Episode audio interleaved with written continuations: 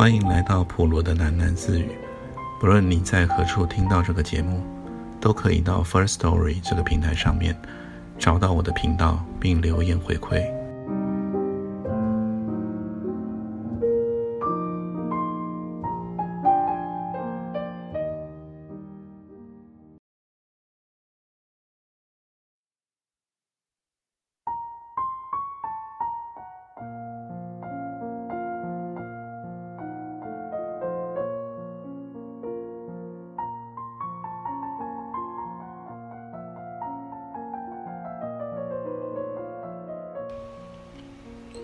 这是一个恒常让马蒂迷惘的问题。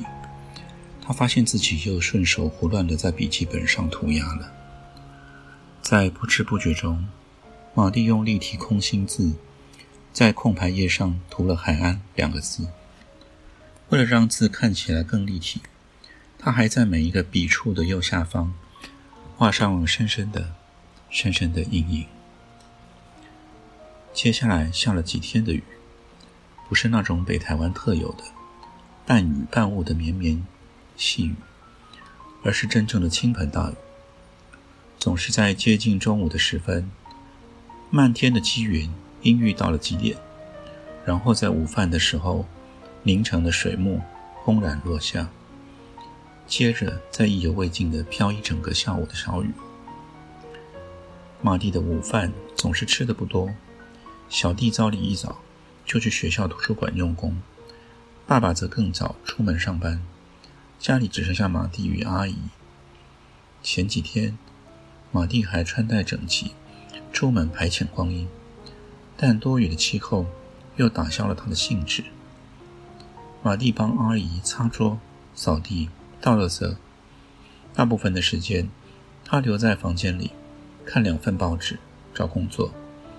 他摒弃文具行贩卖的那种规格化履历表不用，用十行纸自创题材，写出了半条列、半叙事的个人工作简历。马蒂寄出了二十几封履历书，一整天食欲不振，偏偏到了深夜的时候，饥饿感就会排山倒海的来袭。马蒂囤积了很多种泡面，等到阿姨入睡以后。他就轻手轻脚地进厨房煮食。在家事上，阿姨不算是一个完美主义型的妇人，唯独对于厨房有一种选择性的洁癖，严拒任何人染指。从小，马蒂就熟练了怎么在午夜里摸黑下厨，煮一碗无声息的泡面。那掺杂了一点反叛意味的宵夜，滋味实在美极了。多年来。令马蒂难吗。爸爸的工作实际上只有半天班。自从爸爸从农务局退休以后，又托朋友挣到了一个工作，在一家民营公车总站里当调班员。工作是很简单的。爸爸在清晨五点踩着脚踏车上工，中午的发班工作完毕，吃吃完了公司发给的便当，他就会骑车回家。正好阿姨的短暂午睡也结束了，他就和阿姨对坐在客厅里，两人组织成一个小小的工作线，做阿姨批来的家庭手工，一种简单的纽扣加工作业。爸爸和阿姨都戴着眼镜，心手合一，很熟练，很静默。这件事他们不让马蒂插手。阿姨说：“不用你帮忙了，在小刚啊，又没赚多少钱。”马蒂很希望早点找到工作，在一工作的地缘租一个房间搬出去，最好定时还有些钱给爸爸。寄出去的履历表都还没有回音，才几天的时间而已。马蒂知道还早，他也知道等到回应的机会似乎不大。像她这样年届三十的一个女子，范围广阔的不断更换工作领域。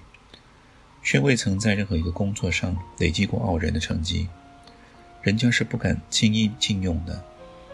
太基层的工作，他也不愿意低就。这几年，履历书越写越长，工作机会却越来越渺茫。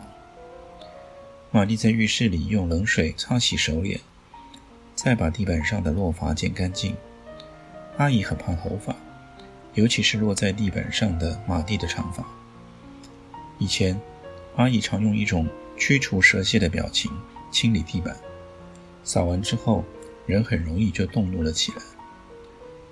擦干了脸颊，马蒂走出了浴室，就看见爸爸正放下手上的加工品，推开小板凳向他走来。阿姨的眼神透过老花眼镜，在背后送着爸爸。马蒂亚，你到处去走走要不要？爸爸问。嗯，你好。今天好像不下雨了。不下喽。妇女走在午后的小巷子里，阳光很强烈，小巷沉浸在静月中。巷底通往一个具体而为的社区小公园。有几棵榕树和水泥板凳，那是他们散步的去处。马蒂住的还习惯不？很好啊，可是我担心麻烦到阿姨。没有的事。爱呀，怎么说你也是我们马家的女儿，就不要胡思乱想了啊。哦，他们在小公园的板凳上坐下。学校还没放暑假。小公园里只有几个学龄前的幼童，蹲聚在一起，很专心的在抠挖泥土玩耍。看样子都四五岁吧，是爸爸最偏爱的儿童年龄。爸爸含笑的眼睛，追随着幼童的小小身影。爸爸前几年还在想，你要不要就赶紧生个孩子？孩子来了，有事情忙忙，人也好比较安定一点。你说是吧？哎。又来了，爸爸还有方家公婆最喜欢的论调：有事情忙忙？好像玛丽的生活一向多么偏差、颓废、放浪形骸，好像没有个固定的工作，把作息稳定下来，就是一种精神上的病态一样。玛丽并未答腔，她知道爸爸只是随口说说，说了那么多年，太习惯就说出口了。爸爸取下老花眼镜。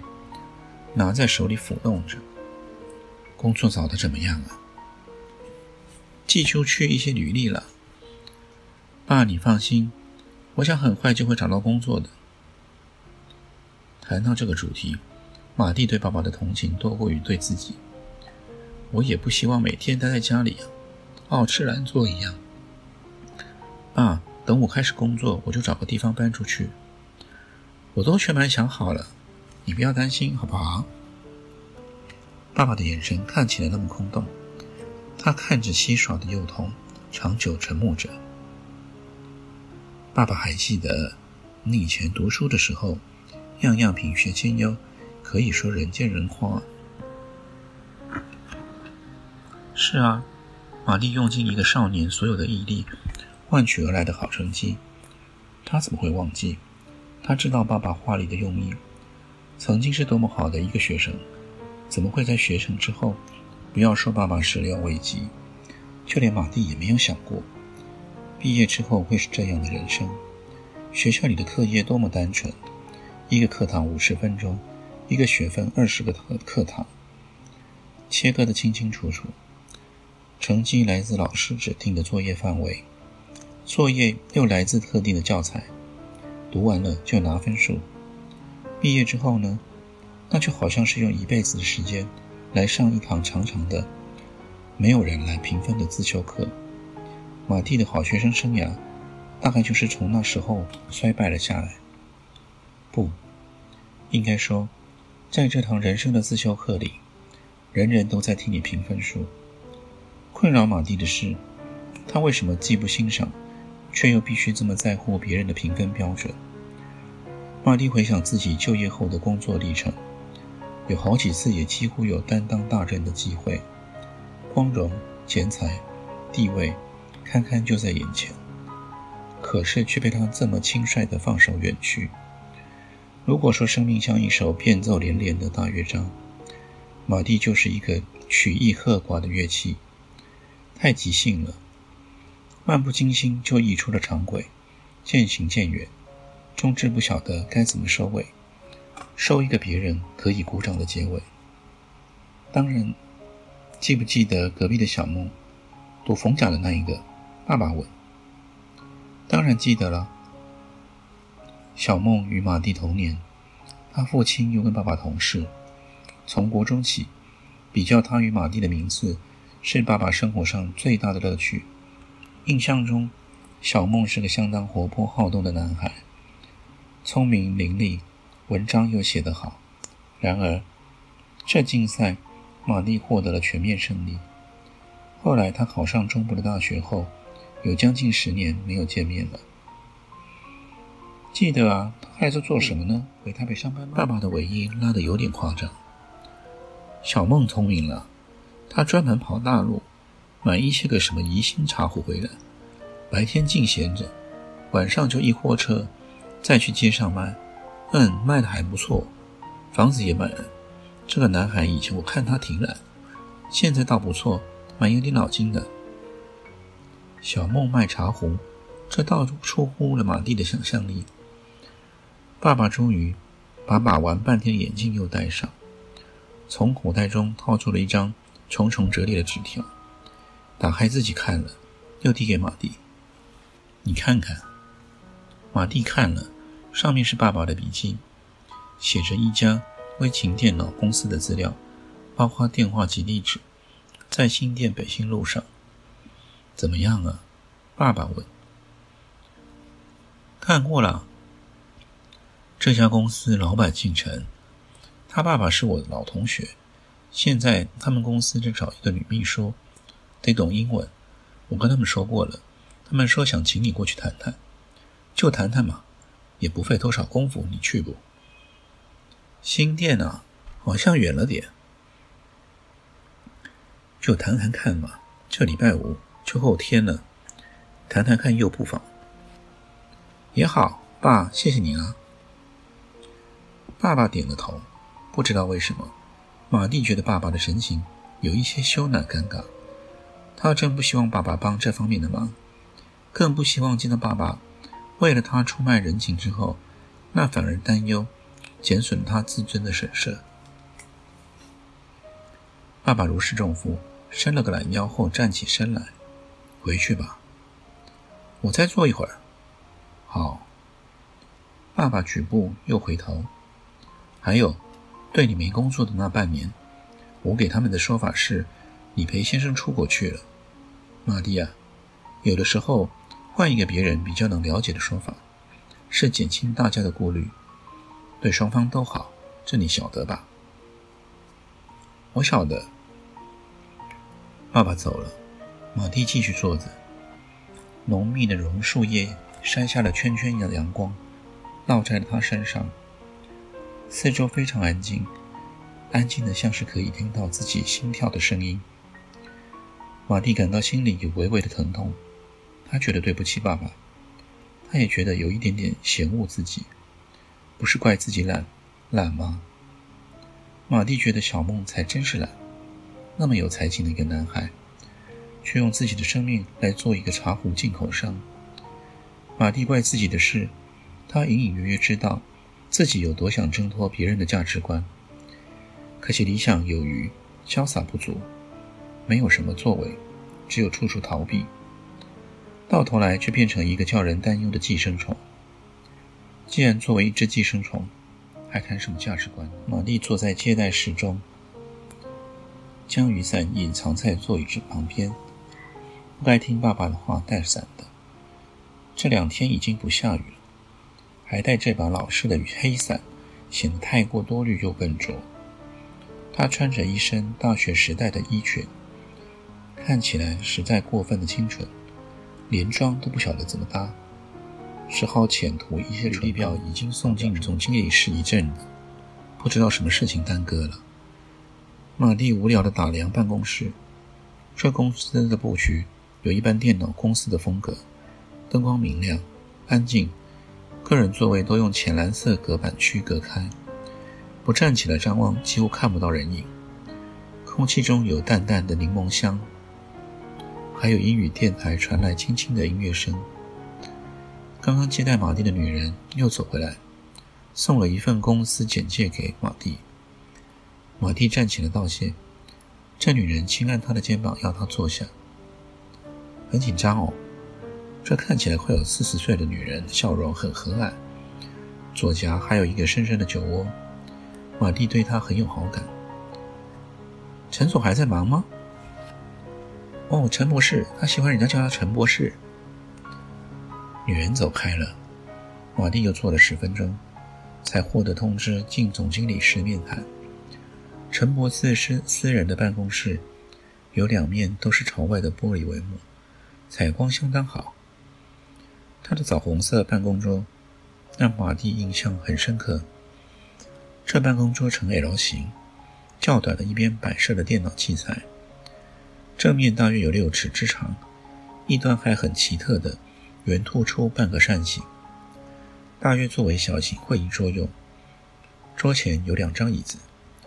陈博士朝马蒂点了头，眼睛却向着地毯，以手势要马蒂在办公桌前坐下。马蒂坐下后，他又忙着打了一通电话，之后从抽屉里拿出一本脚边镶了金属框的日志本，取过一支看起来很沉重的金笔，在日志上打了一些勾，盯着那些勾思考。最后，他终于将日志收回抽屉。拿起马蒂的履历表，一手轻轻扣着桌面。以你这个年纪而言，马小姐，你换的工作不算少。哎，英文怎么样啊？英文系毕业，好，我假设你英文不错。陈博士翻着马蒂的履历表，马蒂有一个直觉，他想尽速结束这面谈。令尊大人对你的工作能力非常赞扬。让我们这么说吧，我用人只有一个原则：唯才是用。什么年纪、科系、经验，对我都不是绝对的问题，这你了解吧？我不希望用一些没有定性的人，或是一些心存侥幸、得过且过的人。独立、负气图心，这些才是我重视的品质。这就是为什么我向来重视人员的禁用。公司上至副总，下至总机。我都要亲自筛选，这样才能组织一个品质起一的团队。而团队精神是我们公司成功的首要条件。陈博士还在滔滔不绝地说着，马蒂现在了解了，这位陈博士的令尊大人，想来对他施加了不少人情压力。对于他带刺的话，马蒂并不恼怒，这只不过是两个温情主义的父亲越帮越忙的结果。陈博士烦。他也烦，所以我自己的亲戚朋友一概不用，主要是管理上单纯，这个我想你能理解。马蒂点点头，陈博士终于抬头正式面对他，一瞥视后，他又意味深长地看着马蒂。哦，你看起来比实际年龄年轻啊，希望你做起事来也是年轻、精神旺盛。秘书的工作并不轻松，尤其是我的秘书。这你以后慢慢就会明白，有关于公司的制度规章，待会儿我请人事部给你解说。我这个缺很急着用人，原则上我希望你下礼拜一就来上班。总而言之，欢迎你，希望你尽力。陈博士站起来，递过他的手，马蒂也站起来，伸手与他一握。谢谢你，陈博士。我想我得回去考虑考虑。陈博士的左眉明显的往上一扬。之后，他很有风度的点点头，让马蒂出去了。在接待室的座椅上找到那把黑伞，马蒂拉开电脑公司的玻璃门，整个公司还是静悄悄的，只有广播传来被检视喇叭压抑过后的英文流行歌曲。搭电梯下了楼，大楼外面亮晃晃的，才下午四点多，站在陌生的新店街头。马蒂几乎想不出下一个去处，暂时还不想回家。爸爸一定等着要盘结许多话。散散步吧。马蒂这一天的装束还算舒服，从方家并没有带多少衣服回来。他今天的穿着是从塑胶衣橱中找到的，大学士的服饰，鞋子也是软皮的低跟便鞋，很适宜走路。总之，往北走。走累了再回家。穿过景美桥，沿着罗斯福路慢慢的往北而行。整条罗斯福路被捷运工程开膛破肚，用铁皮围篱在路中，隔出了工程区。马蒂走来一路，看到有的围篱是铁灰色的破浪状，有的漆了深浅不一的绿树剪影，有的是蓝底白云的图样，上面用喷漆写着“忍一时的不便，换美好的明天，明天会更好”。铁犁里面，处处可见粉一样的土堆。一捆捆的钢筋，工字钢梁，怪手吊车。很奇怪的是，没有看见任何动工。马蒂回想，也不记得是看过哪一处的捷运工程动工的景象。大都只是用铁犁在马路上围出他的占领区。铁犁外是顿时复原的路面，和更加拥塞困顿的交通。走到公馆，吃了一碗欧阿米索。转走新生南路，路左岸是一连串的书店，右岸则是一排木马房。阳光破云而出，马蒂开始渗汗，觉得燥热了。前方不远是新开放的大安公园。